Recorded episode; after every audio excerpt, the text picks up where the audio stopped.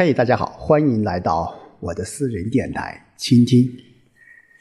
那今天是二十四节气的春分，那么这一天开始啊，我们说白天和晚上就是昼夜平分了。那借这一个节日，那今天我们和大家一起来开启一段新的旅程。那就是倾听《论语》。那么，继老子《道德经》过后，《易经》过后，我们我吧，呃，想说说《论语》。当然，就像我在前面说《易经》一样，我也是抱着一个心啊学习的这种心态啊，和大家一起啊来学习《论语》啊，坚持下去。我想就会有收获。那么现在窗外下着雨啊，这个雨还还挺大。嗯，在皖南的这个地方有点清冷，但是我想有各位倾听听众朋友的陪伴，我想总是很温暖的。那今天晚上我们。说《论语》的，也可以说是开场白吧。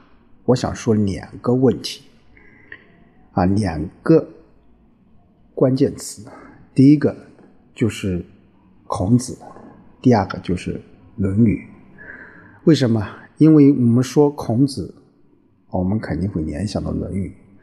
那想到了《论语》，讲到了《论语》，那必定会说到孔子。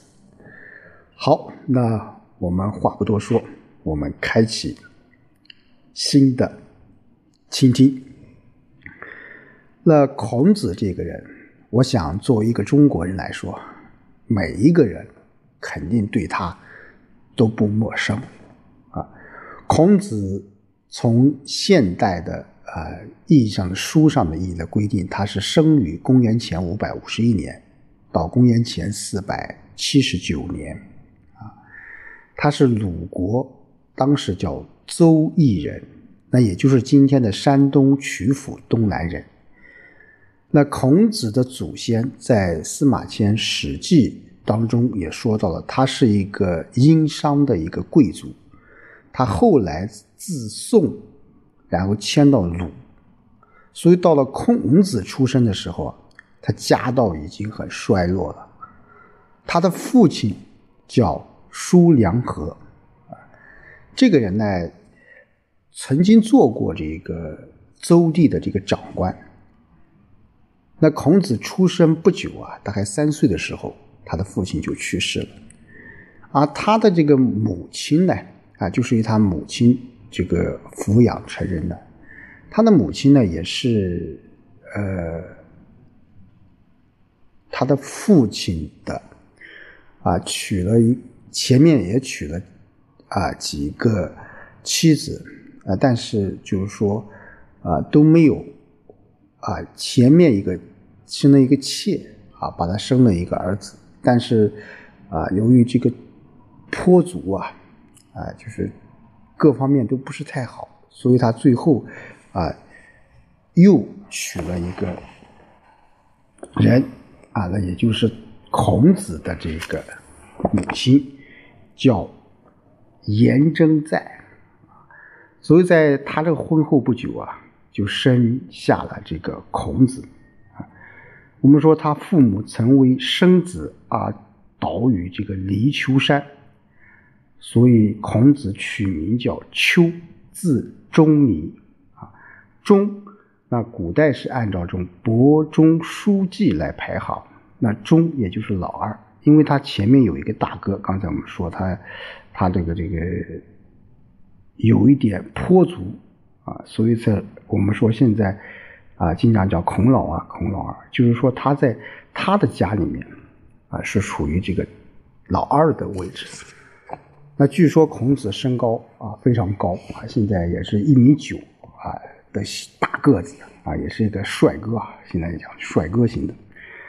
所以孔子他是为他的寡母是抚养成人的，刚才我们讲了，他叫颜真在，但是呢，因为他家道衰落，父亲去世以后，家里面便便的就变得很贫穷了，所以孔子啊，从小他就帮助他的母亲来干一些杂活啊，那他也做过一些伪吏啊、司职吏之类的小官，哎，这也是他为什么啊能够写出啊啊能够有一些。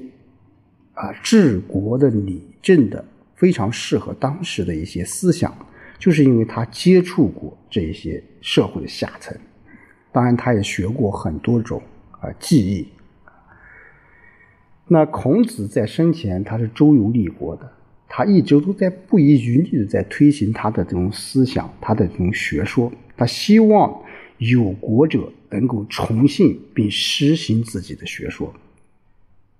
当然。在这过程当中，也有一些国家啊重视并且启用啊，但基本上都是啊总体上讲，它是处于一种不得志的状态。所以司马迁描述他的状态说说什么：“去鲁，赤虎旗，逐乎宋，魏困于陈蔡之间，几近放逐。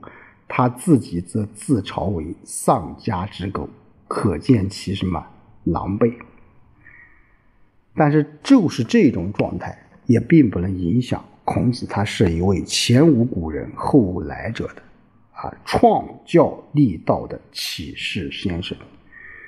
所以在孔子在司马迁《孔子世家》当中说到了：“孔子不是退雅修诗书礼乐，弟子弥众，志自远方，莫不授业也。”就他的思想和学说啊，已经超越了现实的这种诠释，他影响给予全天下了。那这是说孔子啊。那另外我们说《论语》，《论语》是什么？《论语》我们说是由他的弟子编定的，它主要是记录了孔子记事思想的一篇智慧书。当然，我们也认为它是中国人制定的这种行为规范啊。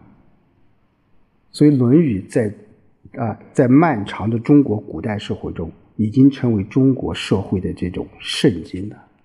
我们大到齐家治国平天下，小到我们一个普通的老百姓怎么样去接物、一言一行，都在这个规范之中。所以说，你了解中国历史文化。你就不能不读《论语》，啊，不读不《论语》。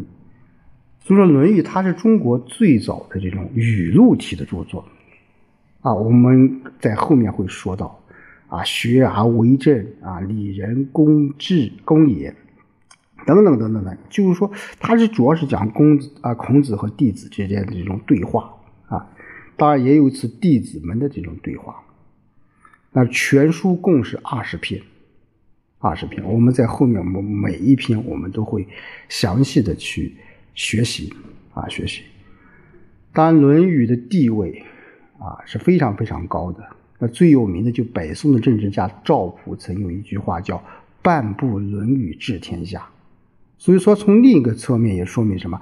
中国古代社会，《论语》发挥了巨大的影响作用啊，影响作用。另外，我觉得《论语》还有一个非常重要的特点，啊，它这个语言非常言简意赅、含蓄隽永的语言，啊，就是点到即止，啊，同时又有什么富于变化，啊，富于变化，所以很多很多一些名言警句都是出自于《论语》，在后面我们会一一去讲解。那我觉得《论语》它的重要性。他的这个地位，我觉得有一个人，我觉得他对《论语》的评价，呃，非常非常的适中，啊，我想和大家一起来来来啊分享这段话吧。那就是我们说是我们中国的国学大师啊，也是非常著重要的这个思想家、历史学家吧，叫钱穆先生啊。钱穆先生他曾经说过：“他说《论语》一书啊，自西汉以来已成为我中国读书人一部人人必读书。孔子则成为我中国共尊至治至圣贤师。啊，只至于晚清之末，两千年无变，无其他书可读。然必其书尽于《论语》，与《论语》可以声息相通，感染相照。追随《论语》在同一道路上，则其书受读之范围必更广，亦非无其他人可尊。然其人亦必能与孔子深深相通。孔子与中国民族、中国文化几乎是一二三，三二一。据今而论，中国民族、中国文化。舍孔子，则几乎无从说起。《论语》应该是一部中国人人必读的书，不仅中国，啊，江南此书应成为一部世界人类的人人必读书。因此，啊，我认为今天的中国读书人应负两大责任：一是自己读《论语》，一是劝人读《论语》。啊，这就是。钱穆先生对《论语》这部书的评价，我想他说的两大责任，我个人也非常赞同这两大观点。就说一个自己要读《论语》，我想接下来一段旅程就是我读《论语》啊。那另外同时，我也觉得是劝人读《论语》。我想我的倾听的听众朋友们和我一起去学《论语》，我也想把。你们能够把我们学习的心得和体会传播给更多的人，啊，更多的需要在中国传统文化，在中国优秀的传统文化当中去汲取影响。我们说现在啊，我们要对外输出啊，我们对外输出。不仅要输出我们的经济、我们的政治，更重要的，我个人觉得应该输出于我们的优秀的传统文化。那我想，《论语》这本书应该是每一个中国人都应该好好的去读的这本书。好，今天就和大家说到这里，我们下周。一起学《论语》，再见。